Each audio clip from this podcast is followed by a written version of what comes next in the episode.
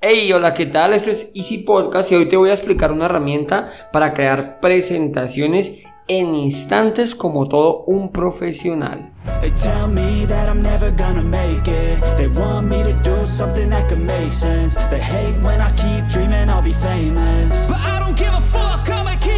Bienvenidos a Easy Podcast, el podcast, el programa donde hablamos de marketing digital y tecnología en tu idioma. Quiero recordarte que en asisten.co tenemos desarrollo web, marketing digital y ahora cursos online con todo lo necesario, todo lo que necesitas para el marketing online para emprendedores. Esto lo encontrarás en cuemon.com. Y sin más, comenzamos.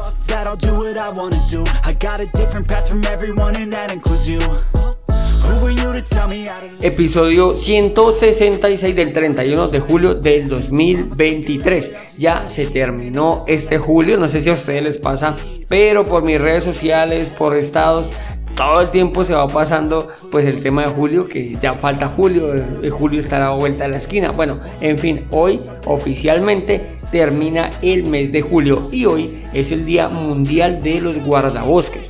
No sé ustedes, pero cuando yo escucho guardabosques me imagino al oso yogi. No sé si a ustedes les tocó, en mi caso sí me tocó ver bastante al oso yogi, ese osito que estaba eh, encargado de, de cuidar un bosque. Él estaba siempre ahí pendiente de que no dejaran basura, de que no hicieran daños en el bosque. Pues hoy es el Día Mundial de los Guardabosques. Bueno, en algunos sitios también de los forestales, ¿no? Guardas forestales. No sé si lo sabías, bueno, aquí yo hace poco, relativamente, pues no te voy a decir hace un mes, pero sí es relativamente nuevo que me doy cuenta de que existe una entidad que se llama Parques Naturales, Parques Naturales, el cual se encarga de eso, son donde están los guardabosques o los guardas forestales, que, que bueno, tienen muchas funciones. Te voy a dejar como, te voy a decir como una de las funciones que tienen que me parecen como curiosas, ¿no? Y es, bueno, la prevención y la in- extinción de los incendios. No sabía, pensaba que esta parte era de los bomberos y resulta que investigando son los guardas forestales los que se encargan de la extinción de estos incendios. Todo el tiempo pensé que eran bomberos. Obviamente pues tienen apoyo de los bomberos, pero ellos son la primera línea que tiene que estar ahí como disponible para, para hacer esto. También tienen eh, que encargarse de las emergencias que sucedan en todos estos bosques, en, todas estas áreas protegidas. Otra de sus funciones es orientar a los visitantes de todos estos parques. Lo que pasa es que cuando yo digo los parques, eh, no es el parquecito que nos encontramos, sino literal las montañas, ¿no? Ellos están o se están encargados de esas, de esas zonas. También tienen que hacer los patrullajes y los recorridos por todas esas zonas, la instalación y la supervisión de puestos fijos móviles para encargarse de toda esa seguridad. Mm, algunos que me conocen saben que eh, utilizo, bueno, utilizo mucho la bicicleta. eh, el deporte que me gusta practicar es el MTB en bicicletas. Entonces, por lo tanto, en muchas ocasiones estoy por la montaña. Muchas veces por la montaña, uno se los encuentra, ellos indican dónde no podemos pasar porque pues afectamos la fauna, la flora y además em, ellos dan charlas, ¿no? Hay unos sitios en los cuales pues hemos subido a unos puertos de montaña, unos páramos en los cuales primero nos dan una charla muy divertida de todo lo que, lo que no podemos hacer como tema curioso en los páramos dicen el tema de guardar el silencio porque eso afecta el clima. Bueno hasta allá no sé hasta qué punto puede ser válido. Sin embargo cuando se hace ruido normalmente llueve otras personas dicen, siempre llueve a las 2 de la tarde. Pero bueno, en fin, ahí se los dejo por si algún día les pasa. Cualquiera no puede ser, ¿no? Un guarda forestal. Como te decía, tiene que estar en una excelente condición física, ya que todo el tiempo va a estar en la montaña. Debe saber conducir, nadar, montar a caballo y bucear. Ojo con eso. También tiene, como te decía, conocimientos sólidos sobre el manejo de incendios y primeros auxilios. Además, conocer e identificar, obviamente, la flora y la fauna de la zona. Bueno, tiene que conocer el sitio, tiene que conocer todo eso, pero digamos que si hoy me asignan una montaña, por decirlo así, pues me toca aprenderme esa montaña, ¿no? Entonces, pues bueno, ahí les dejo. Ahora sí, como dijo el dermatólogo, al grano. Ya me extendí muchísimo en la presentación. Hoy quiero traerte una herramienta. Es lunes, vamos a hacer a lo más cortico posible que se llama Google Slide. Bueno, perdón, perdón, sin el Google Slide AI. En las notas del programa te voy a dejar la dirección. ¿Para qué sirve? ¿Para qué sirve el, Slide AI? Básicamente para crear presentaciones a partir de un texto. ¿Listo? Bueno, recordemos el que no sabe, Slides es la aplicación, digámoslo así, PowerPoint de Google, gratuito, en línea. Entonces, esta herramienta lo que hace es llevar la inteligencia artificial a esta herramienta de Google. Por eso, pues, entre comillas, la confusión de ahora de Google Slides. Pero pues sí, va a amarrar directamente a slides de Google, que son las presentaciones PowerPoint de Google. ¿Esto qué va a hacer? Pues a partir de un tema que tú le des, él lo que hace es crearte la presentación. Para utilizarlo, pues es, es muy sencillo ya te digo, él lo que tiene es la inteligencia artificial a su favor. Por lo tanto, simplemente nos vamos, le vamos a entregar un texto y él va a generar las diapositivas con base al texto que le entreguemos. Bueno, entonces, lo primero, ¿cómo vamos a estar? Súper sencillo, buscas en Google Slides ahí, listo, y él te va a traer normalmente el primer, el primer resultado que te entrega es este. Cuando entras a su página, eh, lo que te va a decir es instalar slides ahí para Google Slides. Entonces, ¿por qué? Porque resulta que esto es un complemento, es una extensión que tiene Google Slides para, em, bueno, que tiene para Google Slides. Por lo tanto, debes de instalarlo. No te preocupes, simplemente le das instalar Google Slide. Él te va a preguntar si lo quieres en toda la organización o solo para tu usuario, para tu correo electrónico.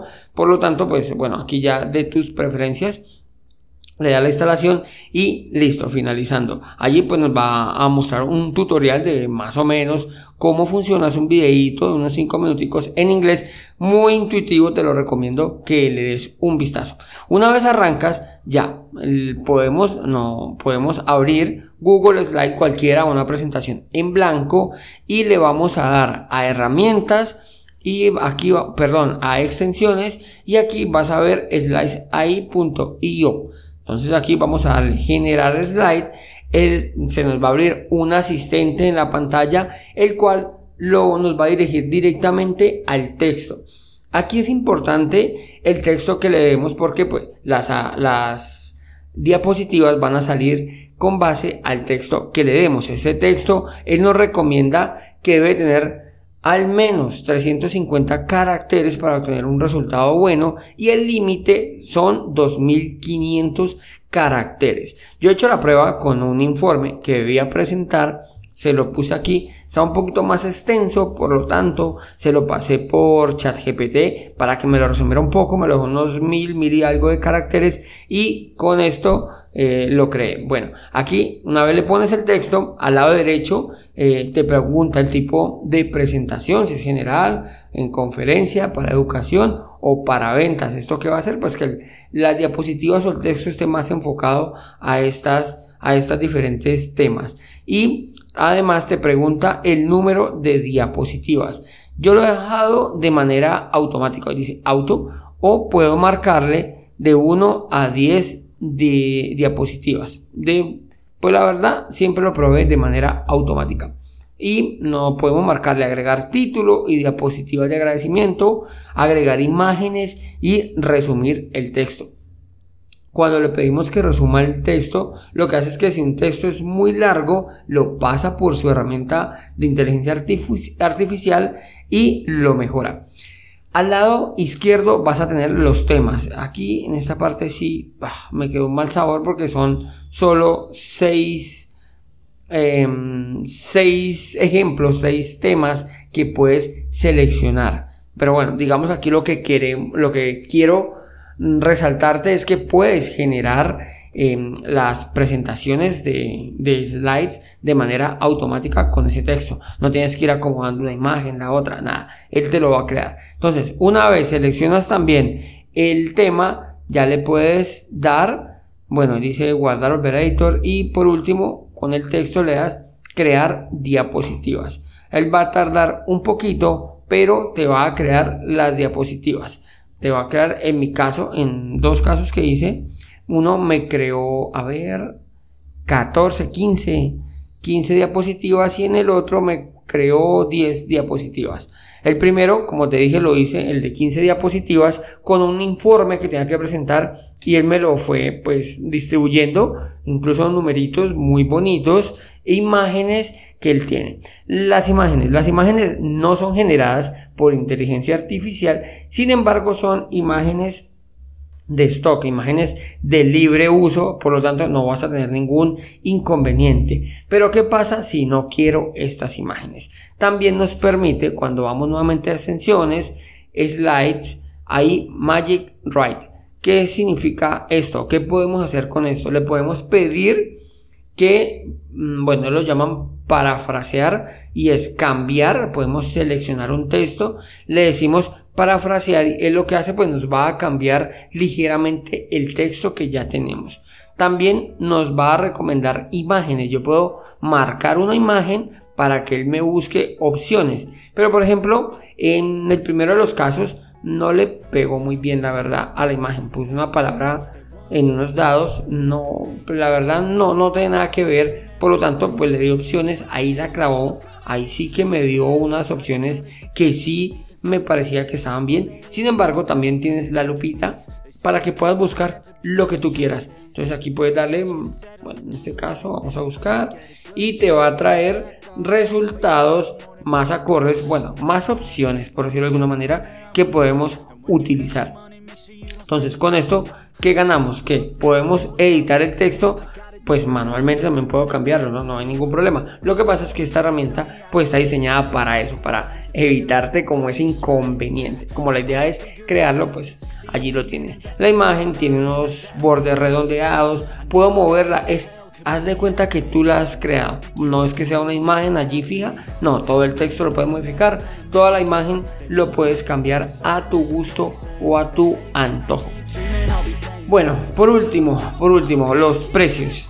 Esta herramienta, como te digo, puedes crear, es gratuita, puedes crear una presentación hasta de 2500 caracteres de manera gratuita y 3 al mes. Esto no te va a costar nada. Si ya quieres, allí vamos a encontrar el bueno, el feo y el malo en la versión Pro, en el cual puedes eh, crear hasta 10 presentaciones al mes, 6000 caracteres por cada presentación y la carga de documentos. Ah, bueno, esta dice que está próximamente.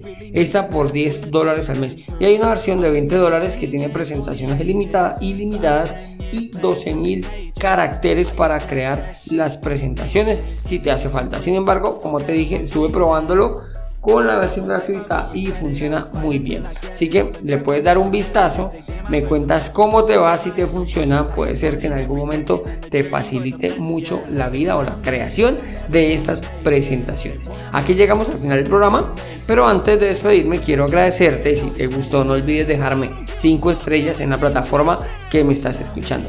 Recuerda que nos vemos el miércoles con un nuevo capítulo y que un viaje de mil kilómetros comienza con un primer paso. Chao, chao.